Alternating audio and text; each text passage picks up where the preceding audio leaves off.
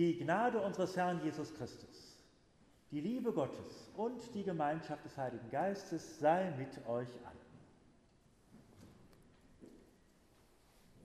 Sie sind das Geld nicht wert, das Sie bei mir verdienen, wenn Sie mir einen wie den da unter die Augen führen.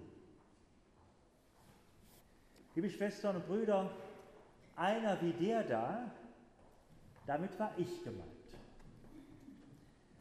Diese spezielle Art der Wertschätzung habe ich dem Bischof zu verdanken, der mich vor zehn Jahren vor die Tür setzte. Seine Worte waren verletzend, meinem damaligen Vorgesetzten gegenüber und natürlich auch für mich. Worte haben Macht. Worte können einschüchtern, klein machen, ärgern, verhöhnen. Worte können besudeln. Und wir alle sind gleichermaßen Opfer wie Täter. Wie schnell rutscht auch uns ein böses Wort heraus, eine abschätzige Bemerkung, ein gemeiner Vorwurf, eine Beleidigung. Und wir leiden auch unter solchen Worten, die an uns gerichtet werden. Aber Worte haben auch eine andere Macht. Sie können aufbauen, aufrichten, trösten, ermutigen, wohltun und Liebe ausdrücken. Meine Mutter ist schon 20 Jahre tot, aber früher sagte sie manchmal zu mir, Jung, du schaffst das. Das war wie ein Segen und der wirkt bis heute. Worte haben Macht, aber nicht alle Worte haben gleich viel Macht. Und bedauerlicherweise wirken die schlechten Worte oft nachhaltiger als die guten. Bei mir ist es zum Beispiel so, wenn mir nach einem Gottesdienst oder einer Veranstaltung zehn Leute sagen, es war schön, dann nehme ich das so hin. Sagt aber einer, es war ganz schrecklich, Sie haben alles falsch gemacht, so verfolgt mich das manchmal bis in meine Träume hinein. Worte haben Macht. Aber ein wenig liegt es auch an uns, welchem Wort wir Macht zugestimmen. Unsere Welt ist doch voller Wörter. Millionen sind es täglich, die wir hören und aussprechen. Aber welches Wort ist wirklich wichtig? Welchem Wort gestehe ich Autorität zu? Lasse ich mich von der Werbung locken? Ist es eine Partei, der ich hörig bin? Hat mein Chef das letzte Wort? Verlasse ich mich auf den Rat einer Freundin? Haben die Eltern noch Einfluss? Wer ist so glaubwürdig, dass er zu seinem Wort steht, einem Wort, dem ich vertrauen kann? In der modernen Welt da draußen werden wir für ein wenig bekloppt gehalten, wenn wir als Christinnen und Christen sagen, wir vertrauen dem Wort. Bitte schön, wo soll denn dieses Wort gesprochen worden sein? Und dann antworten wir ganz fromm in der Bibel, im Buch der Bücher, in der Heiligen Schrift. Nun fiel es leichter, das zu glauben, die Bibel transportiere quasi Gottes Wort Wort für Wort, eins zu eins, als man überzeugt war, Gott selbst hat die Bibel diktiert. Aber heute wissen wir, die Bibel ist das Werk von Menschen. Viele haben daran mitgeschrieben. Sie entstand in einem Zeitraum rund über 1000 Jahre hinweg. In der Bibel gibt es ganz verschiedene literarische Genres. Gesetzesbücher, Lyrik, Historienbeschreibungen, Kriegsberichterstattung, Liebesgeschichten, Predigten und so weiter. Und es gibt Widersprüche in der Bibel. Sie enthält seltsame Passagen und zum Beispiel Aufrufe zur Gewalt, denen wir heute nicht mehr folgen möchten. Und auch wenn Menschen sich anmaßen, im Auftrag Gottes selbst zu sprechen, bleiben wir dabei, in den Wörtern von Menschen kommt in der Bibel Gott selbst zu Wort. Allein die Deutung dieses Wortes liegt nicht immer auf der Hand. Es ist gar nicht so einfach herauszufinden, was ein Abschnitt der Bibel uns sagen will und warum wir uns Jahrhunderte später, heute Morgen in der Christuskirche, damit auseinandersetzen sollen. Heute zum Beispiel stammt der Predigtext aus dem Buch des Propheten Hesekiel, auch Ezechiel genannt. Sein Name bedeutet Gott ist stark oder Gott macht stark. Und diese zweite Deutung ist ja bereits ein Programm. Wer an Gottes Seite geht, der gewinnt Kraft. Einer, der an Gottes Seite ging, war Hesekiel. Er machte eine wundersame Verwandlung durch, die manchmal heute noch vorkommt.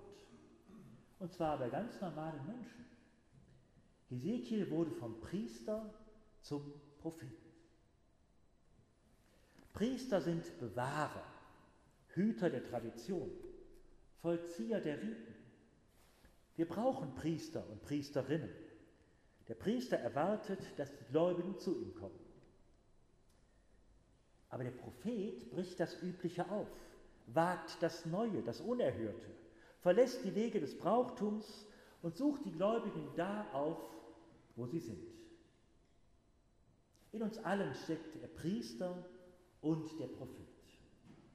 Der Priester in uns genießt es, sich auszukennen.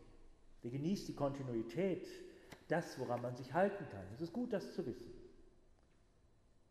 Aber der Prophet in uns weiß, es ist doch alles ganz anders. Wir müssen die neuen Wege wagen. Alles verändert sich, auch mein Glaube, auch meine Bilder von Gott. Hesekiel lebte im 6. Jahrhundert vor Christus. Als die Stadt erobert wurde, verschleppte man ihn mit der gesamten Oberschicht des Landes nach Babylonien. Heute würde man das eine ethnische Säuberung nennen. Und in der Ferne, fernab von Jerusalem, da litten die Israeliten. Die Juden weinten dem Tempel nach. Und ohne Tempel war der Priester Ezekiel wie verwaist. In seinem Buch behandelt er zwei große Themen das Unheil und das Heil. Unheil haben die Israeliten ja erfahren. Ezekiel deutet es als Eigenschuld, als Bestrafung für die Verfehlung. Und er beschwört auch das Unheil gegenüber anderen Völkern herauf. Nur das letzte Drittel seines Werkes widmet sich dem Heil. Umkehr ist möglich, Umkehr ist aber auch nötig. Gott erbarmt sich und schafft ein neues Jerusalem, ein neues Zuhause. Der heutige Predigtext aus dem zweiten und dritten Kapitel, ganz am Anfang des Hesekiel-Buches, spricht von seiner Berufung zum Propheten. Steh auf, Menschenkind, sagte er, ich will mit dir reden. Während er sprach, erfüllte mich Gottes Kraft und stellte mich auf die Füße. Und ich hörte, was mir zu sagen hatte. Menschenkind, sagte er, ich schicke dich zum Volk der Israeliten, einem widerspenstigen Volk, das sich gegen mich auflehnt. Sie und ihre Vorfahren haben sich bis heute immer wieder von mir abgewandt. Diese Söhne sind trotzig und haben ein hartes Herz. Doch ich schicke dich zu ihnen, damit du ihnen sagst, so spricht Gott, der Herr. Sie mögen dir zuhören oder nicht, denn sie sind ein widerspenstiges Volk.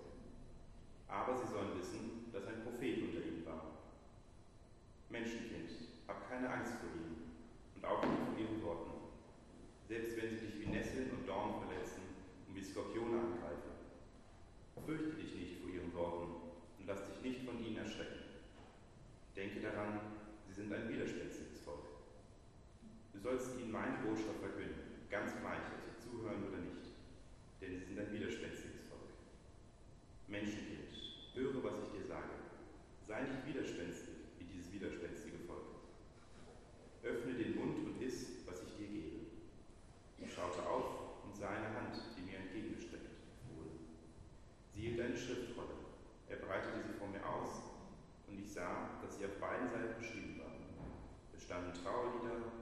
Anklagen und Drohworte darauf.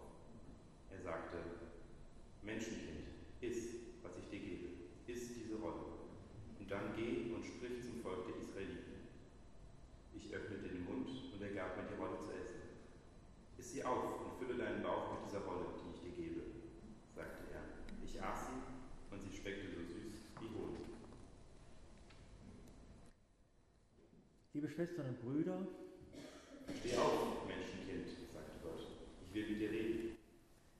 Menschenkind, das klingt ein bisschen wie Menschensohn. So nennt sich ja Jesus in den Evangelien selbst.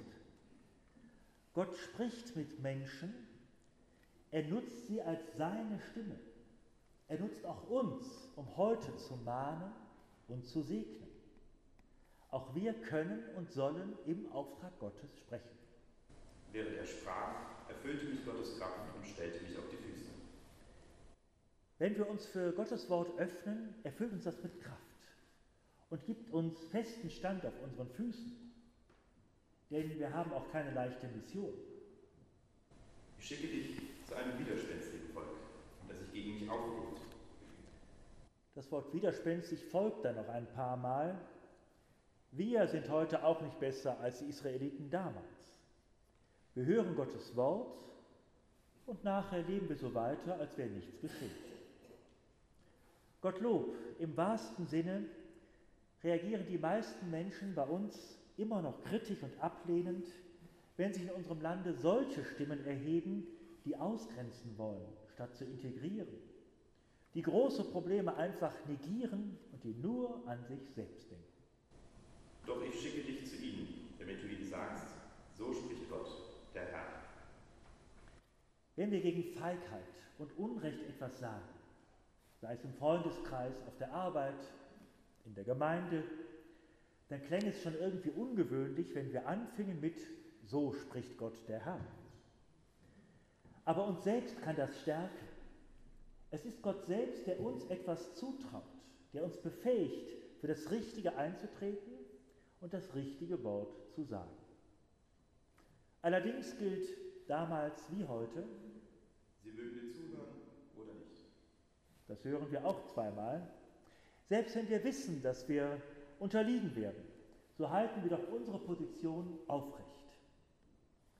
Ich zum Beispiel meine, dass der Nationalismus ein Volk in den Untergang führt. Und ich bleibe dabei, auch wenn der neue Heimatstolz wieder um sich greift. Menschenkind, hab keine Angst vor ihnen und auch nicht vor ihren Worten. Selbst wenn sie dich wie Nesseln und Dornen verletzen und wie Skorpione angreifen, fürchte dich nicht vor ihren Worten und lass dich nicht von ihnen erschrecken. Leichter gesagt als getan. Wenn schon Kommunalpolitiker bedroht werden neuerdings, wenn Buchhändler Angst haben, kritische Bücher ins Schaufenster zu legen, wenn wir Mobbing erfahren, weil wir eine Meinung haben und sie auch äußern, dann braucht es reichlich Durchhaltevermögen. Dass wir uns dann fürchten und erschrecken, dafür brauchen wir uns nicht zu schämen. Doch Ezekiel spricht uns in Gottes Namen Mut zu. Halte durch und bleib bei dem, was du als Gottes Willen erkannt hast. Schließlich diese extraordinäre Anweisung am Ende. Öffne den Mund und iss, was ich dir gebe. Iss sie auf und fülle deinen Bauch mit dieser Rolle, die ich dir gebe. Ezekiel soll eine Schriftrolle verspeisen. Nun, Essen ist ja die intensivste Form, etwas aufzunehmen.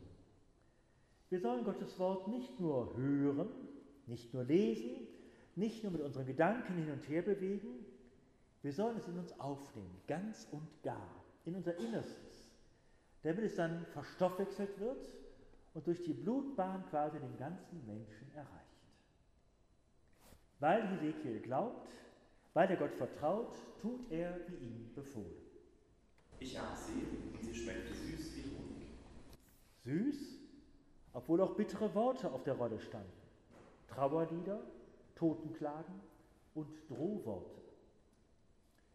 Gottes Wort ist nicht nur Gesäuse, kein nach dem Mund reden, kein alles nicht so schlimm, hätte doch immer hier. Gottes Wort ist auch ernst, weil Gott uns ernst nimmt. Liebe Schwestern und Brüder, ob ich den Hesekiel richtig interpretiert habe, das weiß ich nicht. Ich bringe das Wort mit dem zusammen, was ich weiß und was ich erfahren habe, was ich mir vorstelle und wie ich Gott kenne. Ihr könnt alles ganz anders verstehen, auch ihr seid Prophetinnen und Propheten. Wir alle sind berufen, das Wort Gottes in uns aufzunehmen, zu bewegen und weiter zu sein. Und es müssen keine ausgefeilten Predigten sein. Das können einfache, aber gute Worte sein. Ein Wort, das das Negative bremst, das Unschuldige verteidigt. Ein Wort, das dem, der es hört, zum Segen wird. Ich habe zum Beispiel gestern ein kleines Buch des amerikanischen Schriftstellers George Saunders gelesen. Herzlichen Glückwunsch übrigens heißt es und bringt, wie der Untertitel sagt, ein paar Gedanken zur Güte. Der Text ist eigentlich eine Rede, die der Schriftsteller Saunders vor ein paar Jahren vor Studentinnen und Studenten gehalten hat. Aber ich finde, in seinem Text kommt auch irgendwie Gott zur Sprache, obwohl das Wort Gott nicht vorkommt. Er schreibt, und damit möchte ich dann auch enden. Folgt euren Ambitionen, geht auf Reisen, werdet reich, werdet berühmt, erfindet etwas, verliebt euch, macht ein Vermögen und verliert es wieder. Aber während ihr das alles macht, behaltet die Sache mit der Güte fest im Blick. Nehmt das in Angriff, was euch mit den großen Fragen konfrontiert und vermeidet alles, was euch klein und gewöhnlich macht. Dieser leuchtende Teil von euch, der über eure Persönlichkeit hinausgeht, nennen wir ihn mal Seele, kann so hell und klar leuchten wie nicht sonst auf der Welt. Hell wie Shakespeare, hell wie Gandhi, hell wie Mutter Teresa. Schafft alles aus dem Weg, was zwischen euch und diesem geheimen, hell leuchtenden Ort steht. Glaubt an ihn, beschäftigt euch damit, hegt ihn und teilt unermüdlich seine Früchte. Das wäre doch ein wunderbares Programm. Das wäre Gottes Wort in modernen Worten. Und der Friede Gottes, der größer ist als unsere Vernunft, bewahre unsere Herzen und Sinne in Christus Jesus, unserem Herrn.